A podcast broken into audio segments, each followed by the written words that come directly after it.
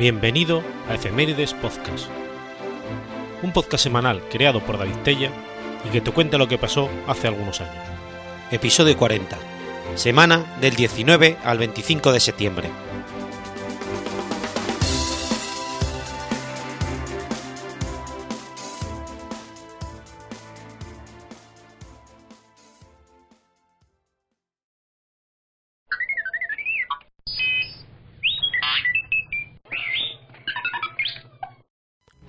19 de septiembre de 1692. Muere, víctima de los juicios de Salem, el granjero Giles Corey. Giles Corey nació en el año 1612. Acusado de brujería junto con su esposa, ambos fueron arrestados preventivamente el 18 de abril de 1692, a la espera de un interrogatorio que tendría lugar el 17 de septiembre del mismo. Bajo los estándares de la ley común inglesa de la época, el tribunal no podía procesarlo a menos que él solicitara formalmente un juicio, por medio de una declaración dada en el interrogatorio sobre los cargos que se le imputaban.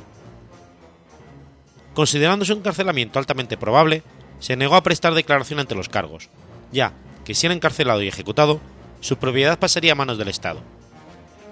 La ley también dictaba que los que se negasen a prestar declaración debían ser sometidos a la tortura peine forte dure, también llamado la tortuga, hasta que lo hiciera. Una de sus hijas mayores, Deliverance Crosby Corey, decidió eludir todo cargo hacia ella y huyó con su marido, Henry Crosby, hacia lo que hoy se conoce como Argentina. En Salem, Giles Corey murió luego de dos días de tortura, aplastado por una gran cantidad de rocas que le fue depositada progresivamente sobre su cuerpo. Se afirma que durante el interrogatorio cada vez que le pedían declararse culpable o inocente, solo repetía las mismas palabras. Más peso. Una crónica de la época indica, alrededor del mediodía, en Salem, Giles Corey fue aplastado hasta la muerte por permanecer en silencio. Fue enterrado en una tumba anónima, en Gallows Hill. Debido a que no llegó a ser realmente procesado por ningún crimen, su propiedad no pasó al Estado y fue legada a sus dos yernos, de acuerdo con su testamento. Su esposa, Marta Corey, que se había declarado inocente durante su interrogatorio, fue ejecutada tres días después de la muerte de su esposo, por no confesar su culpabilidad. Según la leyenda, su fantasma aparece la noche anterior a que ocurra un desastre en Salem. Algunos incluso afirman que fue visto en un cementerio la noche anterior al gran incendio de Salem de 1914. Es también un personaje en la obra de Arthur Miller El Crisol, en la cual se lo muestra como un irritable, pero honrable hombre que se pone en riesgo al dar evidencia de que los juicios de brujería eran ilegítimos. Su esposa, Martha Corey, fue una de las 19 personas colgadas durante este episodio de histeria colectiva. En el crisol, Corey se siente culpable por la acusación de brujería en contra de su esposa, ya que le había comentado a un ministro que Marta había estado leyendo libros extraños, lo que era muy mal visto en aquella época.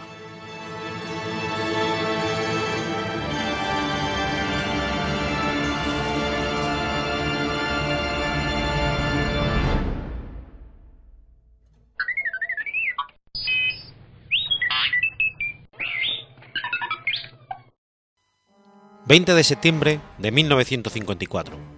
Se ejecuta por primera vez un programa en lenguaje Fortran. Fortran, contracción del inglés de IBM Mathematical Formula Translating System, es un lenguaje de programación de alto nivel de propósito general, procedimental e imperativo, que está especialmente adaptado al cálculo numérico y a la computación científica.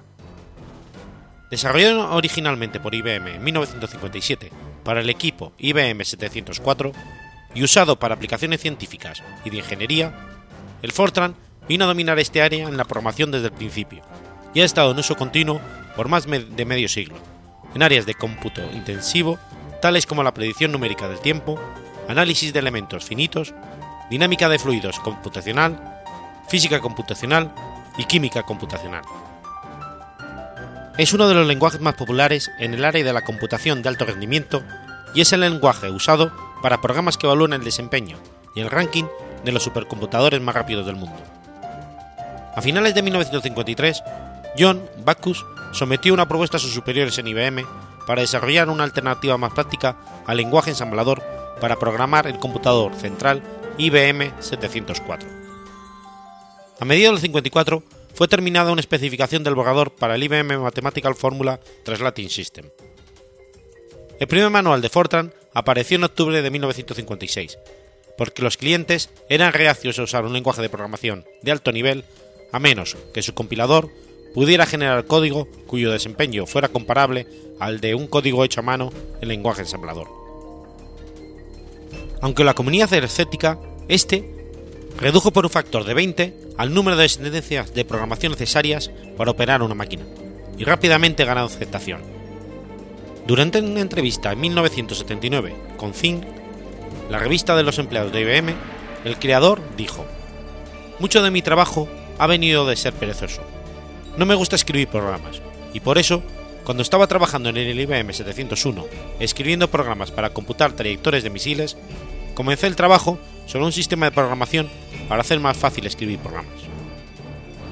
El lenguaje fue ampliamente adaptado por los científicos para escribir programas numéricamente intensivos, que incentivó a los escritores de compiladores a producir compiladores que pudieran generar un código más rápido y eficiente. La inclusión en el lenguaje de un tipo de datos y de la aritmética de números complejos amplió la gama de aplicaciones para las cuales el lenguaje se adaptaba especialmente e hizo al Fortran especialmente adecuado para, para aplicaciones técnicas tales como la ingeniería eléctrica. Hacia 1960, las versiones del Fortran estaban disponibles para los computadores IBM 709, 650, 1620 y 7090. Significativamente, la cada vez mayor popularidad del Fortran estimuló a fabricantes de computadores de la competencia a proporcionar compiladores Fortran para sus máquinas, así que en 1963 existían más de 40 compiladores Fortran. Por estas razones, el Fortran es considerado como el primer lenguaje de programación ampliamente usado, soportado a través de una variedad de arquitecturas de computadores. El desarrollo del Fortran fue paralelo a la temprana evolución de la tecnología del compilador. De hecho, muchos avances en la teoría y el diseño de compiladores fueron motivados específicamente por la necesidad de generar código eficiente para los programas en Fortran. El lenguaje fue diseñado teniendo en cuenta que los programas serían escritos en tarjetas perforadas de 80 columnas. Así, por ejemplo, las líneas deberían ser numeradas, y la única alteración posible en el orden de ejecución era producida por la instrucción Goto. Estas características han evolucionado de versión a versión. Las actuales contienen subprogramas, recursión y una variedad de gama de estructuras de control. Lo que fue la primera tentativa de proyecto de lenguaje de programación de alto nivel tiene un sintaxis considerado arcaica por muchos programadores, que aprenden lenguajes más modernos. Es difícil escribir un bucle for y errores en la escritura de un solo carácter pueden llevar a errores durante el tiempo de ejecución en vez de errores de compilación, en el caso de que no se usen las construcciones más frecuentes. Algunas de las versiones anteriores no poseían facilidades que son consideradas muy útiles, tal como la asignación dinámica de memoria. Se debe tener en cuenta que, la síntesis de Fortran fue orientada para el uso en trabajos numéricos y científicos. Muchas de sus deficiencias han sido abordadas en revisiones recientes del lenguaje. Por ejemplo, Fortran 95 posee comandos mucho más breves para efectuar operaciones matemáticas con matrices y dispone de tipos. Esto no solo mejora mucho la lectura del programa, sino que además aporta información útil al compilador. Por estas razones, Fortran casi no es usado fuera de los campos científicos y del análisis numérico, pero permanece como el lenguaje preferido para desarrollar aplicaciones de computación numérica de alto rendimiento.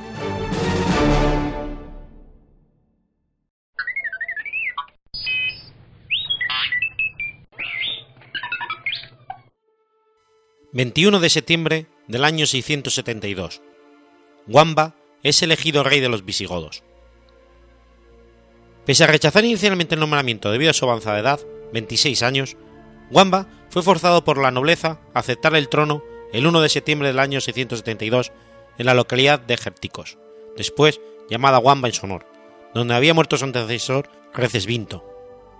Por iniciativa propia, a fin de que su propia elección no fuera considerada una usurpación, exigieron ser coronado en Toledo, donde fue ungido el 20 de septiembre por el obispo Quirico, en la iglesia pretoriense de San Pedro y San Pablo. Fue el último rey que dio esplendor a los visigodos. Con su muerte comenzó la decadencia. Su reinado no fue fácil, pues lo pasó casi enteramente sofocando las luchas internas de la nobleza contra la monarquía, los nobles entre sí, los católicos contra los, arrianos y la población hispano-romana contra los visigodos. Además, tuvo que sofocar una rebelión de los vascones y en el 672 hubo de enfrentarse a un nuevo y desconocido peligro, la invasión de norteafricanos o árabes, que intentaron pasar a la península por Algeciras, intento que fue rechazado por visigodos y por hispanoromanos. En la región de Septimania, en la Galia, al sureste de la actual Francia, en el año 673, tuvo lugar una revuelta de algunos nobles visigodos encabezada por Hilderico, que se había proclamado rey. Wamba envió al duque Paulo para sofocarla, pero este indicó su propia inició su propia rebelión en Narbona. Paulo reemplazó a Hilderico, y se proclamó a su vez rey en Gerona. Ante la situación, Wamba, que se encontraba combatiendo los vascones que invadían Cantabria, realiza una operación relámpago y los derrota. Acto seguido, acudió al lugar de los hechos y tomó por las armas Tarragona, Barcelona y Narbona, dominando finalmente la sublevación y capturando a Paulo, que tuvo que desfilar por las calles de Toledo con una raspa de pescado en la cabeza. Estos sucesos dieron lugar a que Wamba reorganizara su ejército proclamando una ley que obligaba a los nobles y eclesiásticos, bajo pena de muerte, confiscación de bienes y exilio, a acudir con las tropas en caso de invasión o rebelión. Fue la llamada ley militar, que, suavizaría vastamente su sucesor Ervige. Según la tradición, el rey Wamba, después de derrotar a la rebelión de Narbona, trajo desde allí las reliquias del mártir San Antolín, príncipe visigodo ejecutado en Toulouse a finales del siglo V se depositaron en lo que después fue la cripta de San Antolín en la Catedral de Palencia. Wamba convocó asimismo el onceavo concilio de Toledo, el año 675, en el cual se dictaron medidas para corregir los abusos y vicios eclesiásticos. Se cree que el metropolitano de Toledo, Julián II, intervino en la conjura que acabó con el poder del rey Wamba. El rey fue engañado y narcotizado y una vez en este estado lo tonsuraron y lo vistieron con hábito de monje, y lo obligaron a renunciar a la corona. El rey Wamba se retiró al monasterio de los monjes negros de San Vicente en Pampliega, Burgos, actualmente desaparecido, y allí murió en el año 688. Su cadáver recibió sepultura ante la puerta de la iglesia del monasterio San Vicente, y allí permaneció sepultado hasta que en el siglo XIII Alfonso X el Sabio ordenó que sus restos mortales fueran trasladados a la iglesia de Santa Leocadia, ubicada junto al Alcázar de Toledo, donde también habían sido trasladados los restos de su padre, el rey Recesvinto. Durante la Guerra de la Independencia Española, los sepulcros donde descansaban los restos de ambos monarcas fueron profanados por las tropas francesas. En 1845, los restos de ambos monarcas, introducidos en una arqueta de madera forrada de terciopelo carmesí, fueron trasladados a la Catedral de Toledo, donde fueron depositados en el salón principal de la sacristía de la catedral, lugar en la que permanecen actualmente.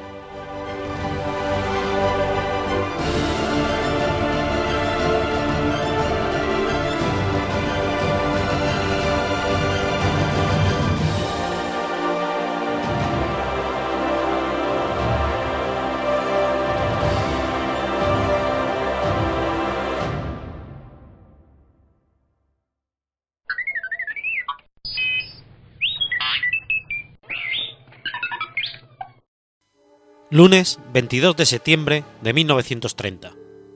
Nace Antonio Saura, pintor y escritor. Antonio Saura Tarés nació en Huesca el 22 de septiembre de 1930.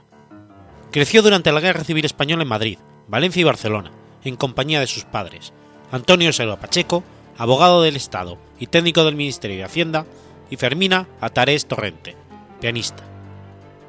Fue el primogénito de cuatro hermanos, Debido a una tuberculosis ósea que le mantuvo cinco años en cama, empezó a pintar y escribir. Sin educación académica, comienza su carrera artística como autodidacta. Expone por primera vez en 1950 en la librería Libros, en Zaragoza, y en 1952 en la librería Buchholz, de Madrid, donde presenta pinturas oníricas y surrealistas.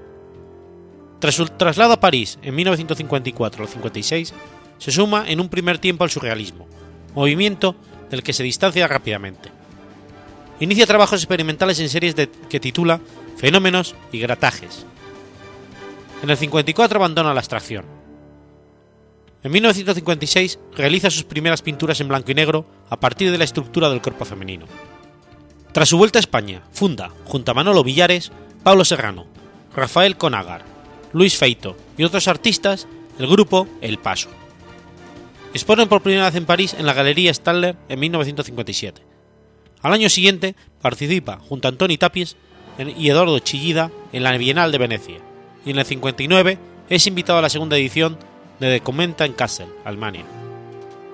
En el 58 pinta sus primeros retratos imaginarios, de entre los cuales surge la serie Brigitte Bardot. Entre el 57 y el 60 realiza varias series de pinturas de gran formato, cuyos temas serían recurrentes a lo largo de su obra. Crucifixiones, damas, sudarios, retratos, desnudos, curas, perro de Goya y multitudes. A partir de esta época, el cromatismo de su pintura se limitará, durante largo tiempo, al uso de negros, grises y tierras. Asumidas las tendencias del informalismo europeo y el, expresionismo abstracto estadounidense, seguirá una trayectoria personal que hunde sus raíces en la herencia de Velázquez, la pintura barroca española en general y en Goya. En 1958 inicia con una serie de litografías titulada Pintiquinestras, la que sería una fértil obra impresa que desarrolló durante toda su vida. Fue prolífica su labor de ilustrador en ediciones de calidad de obras literarias, como El Quijote de Cervantes. En 1960 abandona el uso exclusivo del blanco y negro en la pintura al óleo y empieza diversas series de carácter acumulativo y repetitivo que realiza sobre papel. A partir de 61 expone regularmente en la galería Pierre Matisse en Nueva York.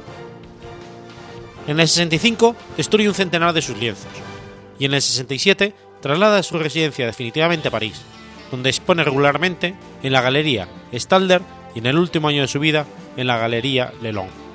En 1968 deja la pintura hasta el 79, aunque seguirá desarrollando su obra gráfica, así como realizando grandes series de pinturas sobre papel, y se dedicará escribir ensayos sobre arte. Antonio Saura se casó en primeras nupcias con Judith Madeleine Augot en el 54, con quien tuvo tres hijas.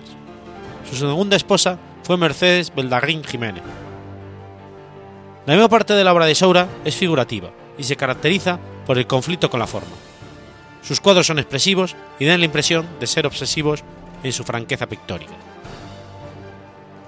En 1997, Antonio Saura fue nombrado doctor en causa por la Universidad de Castilla-La Mancha, la cual ha dado su nombre al edificio de la ciudad de Cuenca que alberga la Facultad de Bellas Artes.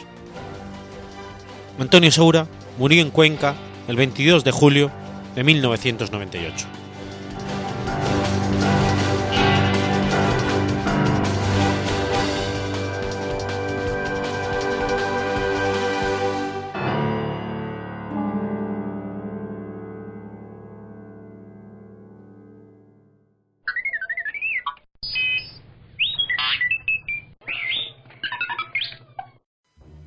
Jueves 23 de septiembre de 1909.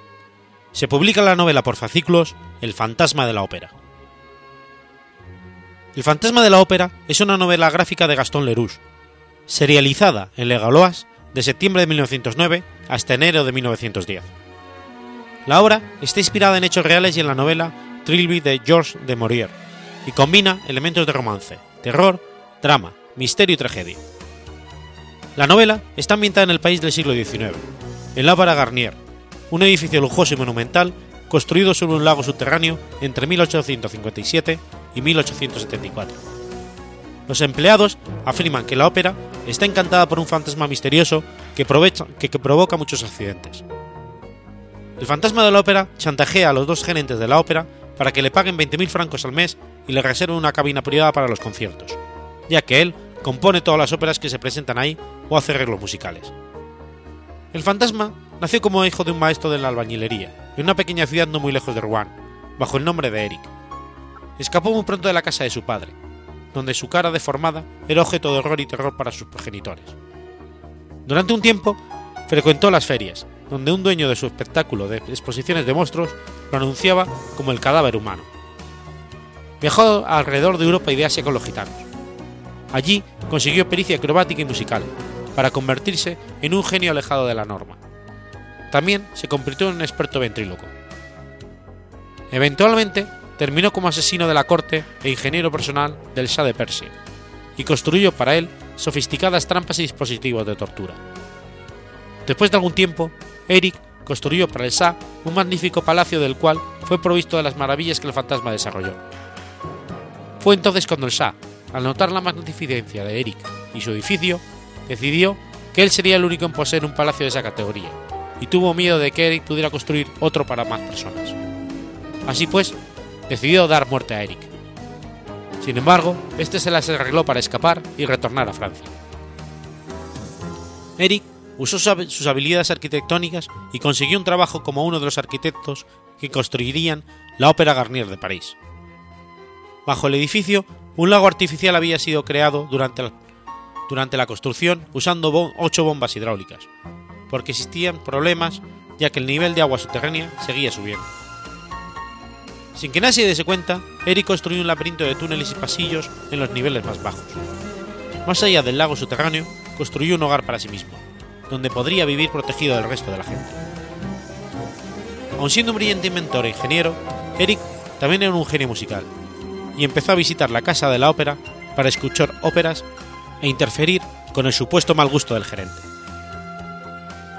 Al no poder enseñar su cara al público, se caracterizó como un fantasma y usó la violencia para chantajear a los gerentes de la ópera y atarlos a su voluntad. Explotó las supersticiones de los empleados y su conocimiento de los pasajes secretos del edificio, lo que le permitía llegar a cualquier parte de la ópera sin que nadie, nadie se diese cuenta. Aterrorizaba a aquellos que se negaban a atender sus peticiones y hasta mató a gente a modo de aviso. De cualquier manera, trataba bien a los que se portaban bien y de forma leal. La historia de la novela comienza cuando una joven muchacha, corista, llamada Kristen Day, se une al coro de la ópera, y Eric, el fantasma, se enamora de ella. Mientras, la joven diva, Christine Day, que cree estar guiada por un ángel de música, supuestamente enviado por su padre, llega un éxito repentino en el escenario en cuanto reemplaza a la hasta entonces prima donna Carlota, que tuvo que ser sustituida dos veces porque cayó en una extraña enfermedad. En esta versión de la historia, Carlota es reemplazada debido a que Eric, el fantasma, deja caer un telón de gran tamaño sobre Carlota y hace que abandone la representación de esa noche. Christine gana los corazones del público, incluyendo el amor de infancia, el vizconde Raúl de Chagny, el fantasma se siente celoso de la relación de Christine con Raúl y le invita a visitarla en su mundo debajo del edificio. Ella acepta y abajo de las catatumbas descubre que su ángel es, en realidad, un genio musical deforme que lleva una máscara para ocultar su cara aberrante. Ella grita de terror al contemplar su rostro verdadero, y el fantasma la encierra en su hogar, aceptando liberarla solo cuando ella prometa que volverá a visitarlo por su propia voluntad. Christine está dividida entre el amor del joven y encantador vizconde Raúl y su fascinación con la misteriosamente hermosa música del fantasma. Cuando ella se da cuenta de que su ángel es el mismo fantasma de la ópera responsable de accidentes y de asesinatos, ella y Raúl deciden casarse en secreto y escapar de París, fuera del alcance del fantasma. El fantasma descubre su plan y durante la interpretación de Christine como Marguerite en la ópera Fausto de Charles Gould, deja la ópera oscura y la secuestra en pleno escenario.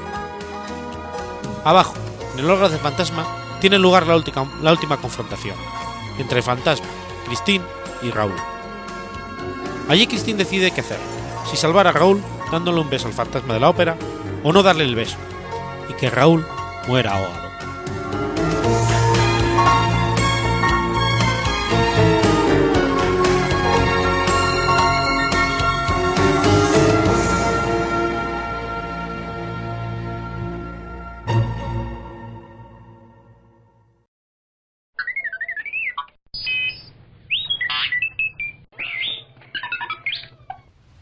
24 de septiembre de 1877. Muere Saigo Takamori, el último samurái. Takamori nació en la localidad de Kagoshima, en el feudo de Tatsuma, hermano de Saigo Sugumichi, y fue un samurái de clase baja en los primeros años de su vida. En ese momento de su vida, el país estaba teniendo una crisis política dentro del shogunato Tokugawa. Con la llegada del estadounidense Matthew Perry a Japón en 1853. Con este suceso se polarizaron dos frentes, uno que apoyaba el shogunato y otro que reclamaba la disolución del shogunato y la expulsión de las potencias extranjeras. Takamori fue contra el régimen Tokugawa en ese entonces. Fue reclutado en un viaje a Edo en 1854 para asistir al daimyo de Satsuma Shimazu Niriakira, quien apoyaba el movimiento Kobugatai, que consistía en la reconciliación y la unión marital entre el shogunato Tokugawa y la corte imperial de Kioto. No obstante, la actividad de Takamori en Edo tuvo un final abrupto con la purga Senshi, realizada en el Tairo Naosuke, quien persiguió a quienes tenían ideas contrarias al shogunato, y sumando a ello con la muerte repentina de Shimazu Nariakira. En ese momento, Saigo intentó cometer el suicidio por ahogamiento.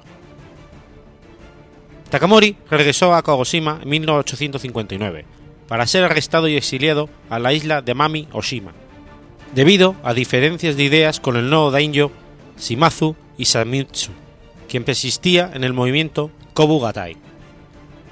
Nuevamente regresó a Kagoshima en 1861, solo para ser comunicado que sería exiliado nuevamente.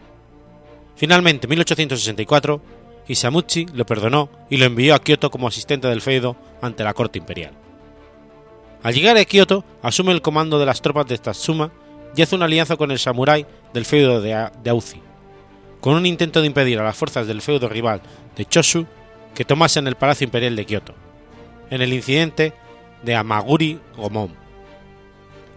En agosto de 1864 fue uno de los comandantes militares que lideró una expedición patrocinada por el shogunato Kokogawa contra el feudo Sochu, como represalia del incidente, pero secretamente Takamori estaba negociando con los líderes de Sochu y estableció la alianza Sacho-Sochu. Cuando shogunato envió una segunda expedición militar contra Sochu, el feudo de Satsuma permaneció neutral. En noviembre de 1867, el shogun Tokugawa Yoshinobu renunció y se inició el proceso de restauración del poder político del emperador de Japón, conocido como la Restauración Meiji. Sin embargo, Takamori fue uno de los más críticos opositores a la Revolución Pacífica y demandaba que los Tokugawa debían ser expropiados de sus tierras y de su estatus especial. Su posición inamovible fue una de las principales causas del inicio de la Guerra Boshin. Durante la Guerra Boshin lideró las fuerzas imperiales en la batalla de Toba Fushimi y posteriormente avanzó las fuerzas imperiales sobre Edo, donde aceptó la rendición pacífica del castillo de Edo por Katsu Kaisu. Takamori tuvo un papel importante en el nuevo gobierno Meiji, a pesar que otros políticos como Kubo Toshimishi fueran más activos e influyentes en ese periodo. Asumió el cargo de consejero, cooperó con la abolición del sistema Han y que eliminaba los feudos y establecía las prefecturas como base administrativa del país. También fue responsable del establecimiento de un ejército reclutado. En 1871 debió asumir el gobierno provisional del país mientras los políticos más influyentes del gobierno estaban recorriendo Europa y Estados Unidos durante la misión Iwakura.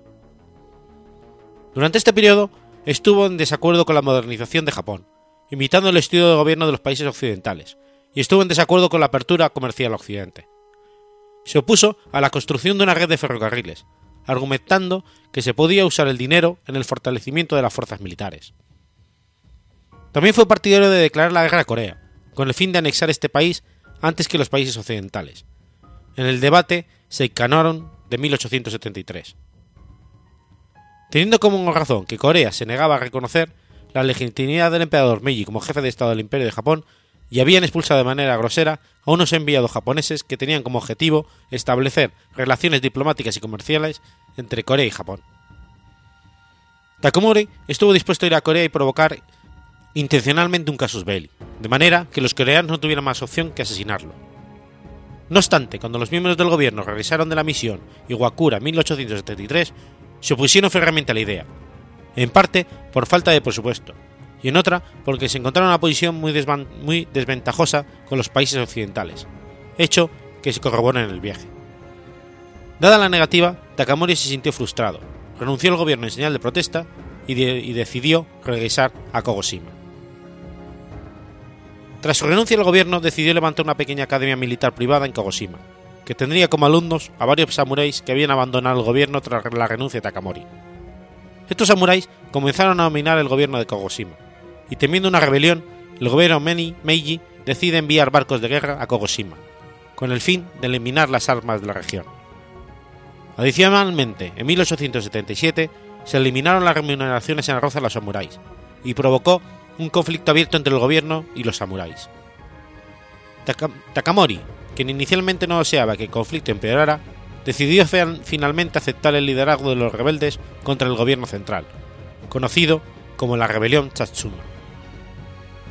La rebelión fue sofocada en los pocos meses por el ejército imperial japonés, que era una fuerza combinada de 300.000 samuráis leales al gobierno y soldados reclutados bajo el comando de Kagomura Sumiyoshi. Las tropas imperiales estaban modernizadas, usando morteros y globos de observación. En cambio, las fuerzas de Tsatsuma rondaban inicialmente los 40.000 hombres, quedando reducidos solo a 400 al final de la batalla de Shiroyama. A pesar que las fuerzas Satsuma pretendían preservar el papel de los samuráis, usaron métodos militares occidentales, armas de fuego y cañones. Inclusive, en la descripción de Saigo Takamori, se le veía vestido con un uniforme militar occidental. Al final de la rebelión, cuando se agotaron las municiones y las armas modernas, debieron atacar con espadas, arcos y flechas. En la batalla de Shiroyama, Takamori quedó gravemente herido, y al no querer ser capturado o asesinado por el enemigo, pidió a un compañero que lo, que lo decapitara, para preservar su honor como samurái. Otra leyenda sugiere que Saigo había cometido el seppuku, una forma tradicional de suicidio, pero la autopsia y los documentos históricos de la época niegan este hecho. La muerte de Takamori derivó en el fin de la rebelión y la supresión definitiva de la clase samurái en Japón, que había dominado el país desde el siglo XII. En reconocimiento por su labor como samurái y su ayuda con el pueblo japonés, el gobierno Meiji lo perdonó de manera póstuma el 22 de febrero de 1889. En 1898, el gobierno erigió una estatua de bronce en el Parque Ueno, en Tokio. En ese monumento está vestido de forma tradicional, paseando su perro.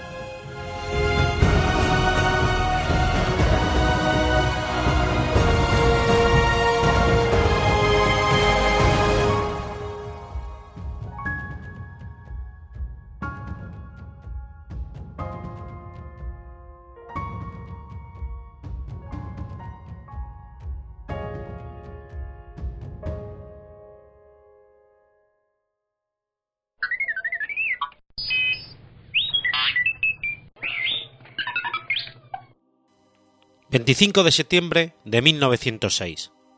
Leonardo Torres Quevedo hace la demostración del primer control remoto, el telequino. Leonardo Torres Quevedo nació el 28 de diciembre de 1852 en Santa Cruz de Uguña, Molledo. Su padre, Luis Torres Vildosola y Urquijo, era ingeniero de caminos en Bilbao, donde ejercía de ingeniero de ferrocarriles.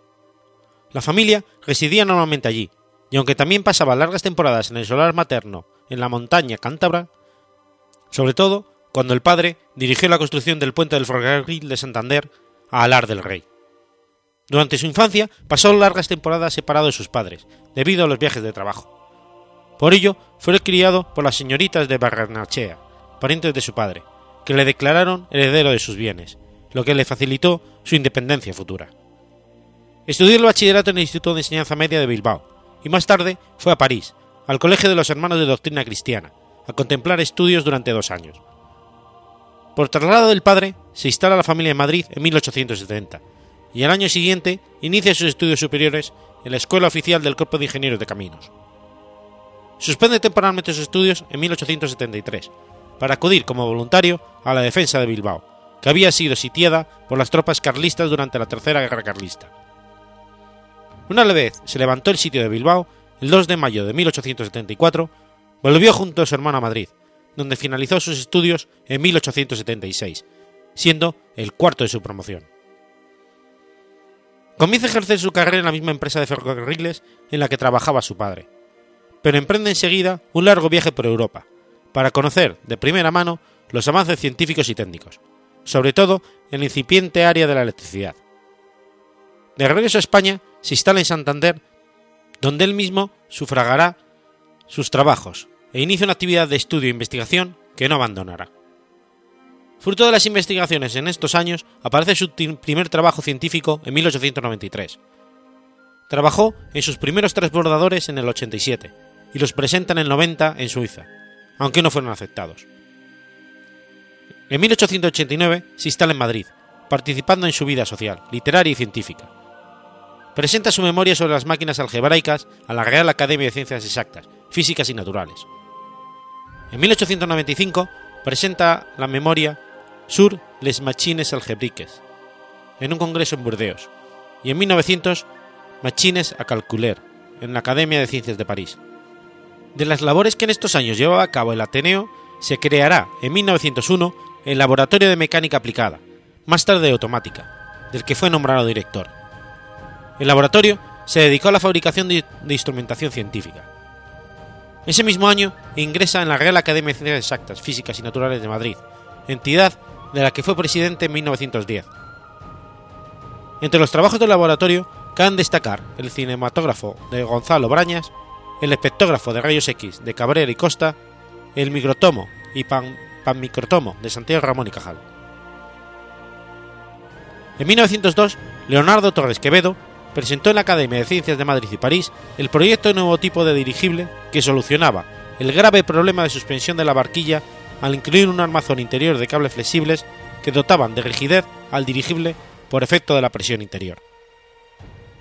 En 1905, con ayuda del capitán Alfredo Quindelán, Torres Quevedo dirige la construcción del primer dirigible español en el servicio de aeroestación militar del ejército, creado en 1896 y situado en Guadalajara. Finalizan con gran, con gran éxito. Y el nuevo dirigible, el España, realiza numerosos vuelos de exposición y prueba. Quizás la innovación más importante de este dirigible fue la de hacer el globo trilobulado, de modo que aumentaba la seguridad. A raíz de este hecho empieza la colaboración entre Torres Quevedo y la empresa francesa Astra, que llegó a comprarle la patente concesión de derechos extendida a otros países, excepto a España, para posibilitar la construcción del dirigible en el país. Así, en 1911 se inicia la fabricación de los dirigibles conocidos como Astra Torres. Algunos ejemplares fueron adquiridos por los ejércitos francés e inglés a partir de 1913 y utilizados durante la Primera Guerra Mundial en muy diversas tareas, fundamentalmente de, protección e inspección naval. En 1918, Torres Quevedo diseñó, en colaboración con el ingeniero Emilio Herrera Linares, un dirigible transatlántico, al que llamaron Hispania, que llegó a alcanzar el estado de patente, con objeto de realizar desde España la primera travesía aérea del Atlántico. La experimentación de Torres Quevedo en el área de, transbordadores, funiculares o teleféricos comenzó muy pronto, durante su residencia en su pueblo natal. Allí, en Molledo, en 1887, construyó en su casa el primer transbordador, al que llamó transbordador de Portolín, para salvar un desnivel de unos 40 metros, de unos 200 metros de longitud y contracción animal, una pareja de vacas, y una silla a modo de barquilla. Este experimento fue la base para la solicitud de su primera patente, que solicitaría ese mismo año, el 17 de septiembre. Un funicular aéreo de múltiples cables, con el que lograba un coeficiente de seguridad apto para el transporte de personas y no solo de cosas. Posteriormente, construyó el denominado transbordador del río León, de mayor envergadura, ya con motor, pero que siguió siendo utilizado exclusivamente para transporte de materiales, no de personas. Entre 1887 y 1889 solicitó el privilegio de la patente en otros países como Alemania, Francia, Francia, Reino Unido y Suiza, en 1890 presentó su transbordador en Suiza, país muy interesado en este transporte debido a su orografía, y que ya había utilizado funiculares para el transporte de bultos, pero su proyecto fue rechazado, permitiéndose la prensa suiza ciertos comentarios irónicos. Este fue el primer estudio que se realizó para la construcción de un teleférico de montaña en el mundo, en la línea Klimsenhort-Pilatus-Kulm. Tras dicho fracaso, decidió dedicarse a las máquinas algebraicas y en 1903 retomó sus proyectos, ya que el 15 de febrero de 1904 caducaba la patente. Preparó varios proyectos en San Sebastián y Zaragoza, y en 1907 construyó el primer transbordador apto para el transporte público de personas en el monte Uli en San Sebastián. El problema de la seguridad se había solucionado mediante un ingenioso sistema de múltiples cables soporte, liberando los anclajes de un extremo que sustituye por contrapesos. El diseño resultante era de gran robustez y resistía perfectamente la ruptura de uno de los cables del soporte. La ejecución del proyecto corrió a cargo de la Sociedad de Estudios y Obras de Ingeniería de Bilbao. Pero es sin duda el Spanish Aerocar en las cataratas del Niágara, en Canadá, el que le ha dado la mayor fama en este área de la actividad, aunque desde un punto de vista científico no sea la más importante. El transbordador, de 580 metros de longitud, es un funicular aéreo que une dos puntos diferentes de la orilla canadiense del río Niágara y discurre sobre un remanso conocido como el Remolino. Se construyó entre 1914 y 1916, siendo un proyecto español de principio a final, ideado por un español, construido por una empresa española con capital español. Se inauguró en pruebas el 15 de febrero de 1916 y se inauguró oficialmente el 8 de agosto de 1916, abriéndose al público al día siguiente. El transbordador, con pequeñas modificaciones, sigue en activo hoy en día, con ningún accidente digno de mención, constituyendo un atractivo turístico y cinematográfico de gran popularidad. En 1903, Quevedo presentó el telequino en la Academia de Ciencias de París, acompañado de una memoria y haciendo una demostración experimental. En ese mismo año obtuvo la patente en Francia, España, Gran Bretaña y Estados Unidos. El telequino consistía en un autómata que ejecutaba órdenes transmitidas mediante ondas hercianas. Constituyó, así, el primer aparato de radiodirección del mundo, y fue un pionero en el campo del mando a distancia, junto con Nikola Tesla. En 1906, en presencia de Alfonso XIII y ante un gran público, demostró con éxito el invento en el puerto de Bilbao, al, guiar un bote desde la orilla. Más tarde intentaría aplicar el telequino a proyectiles y torpedos, pero tuvo que abandonar el proyecto por falta de financiación. Torres Quevedo construyó toda una serie de máquinas analógicas de cálculo, todas ellas de tipo mecánico. Una de ellas es el ajedrecista, presentado en la Feria de París en 1914, y considerado el primer videojuego de la historia. En estas máquinas existen ciertos elementos, denominados aritmóforos, que están constituidos por un móvil y un índice que permite leer la cantidad representada para cada posición del mismo.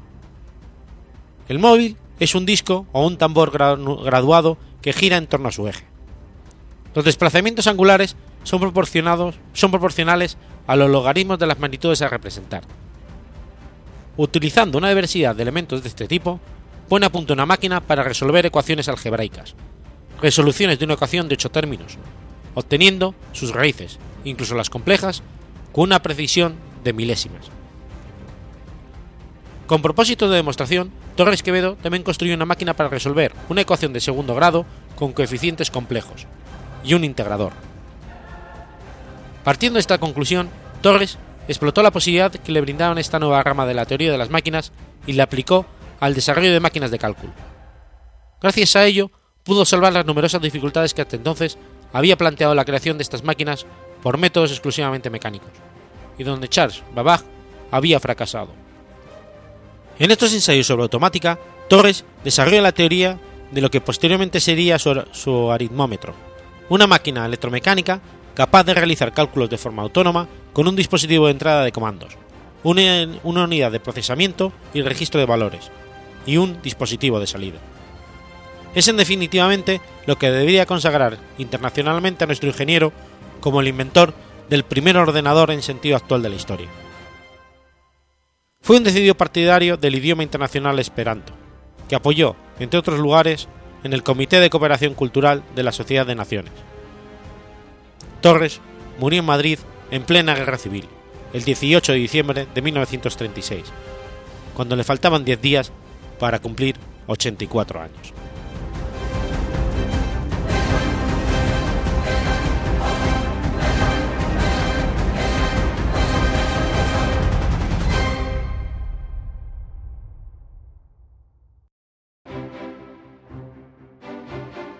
Has escuchado Efemérides Podcast. Si quieres ponerte en contacto conmigo, puedes hacerlo por Twitter a la cuenta arroba efemeridespod o mi cuenta personal, arroba telladavid, o por correo electrónico a la dirección efemeridespod.gmail.com. También puedes visitar la página web efemeridespodcast.es. Y recuerda que puedes suscribirte por iTunes y por iBox, y tienes un episodio nuevo cada lunes.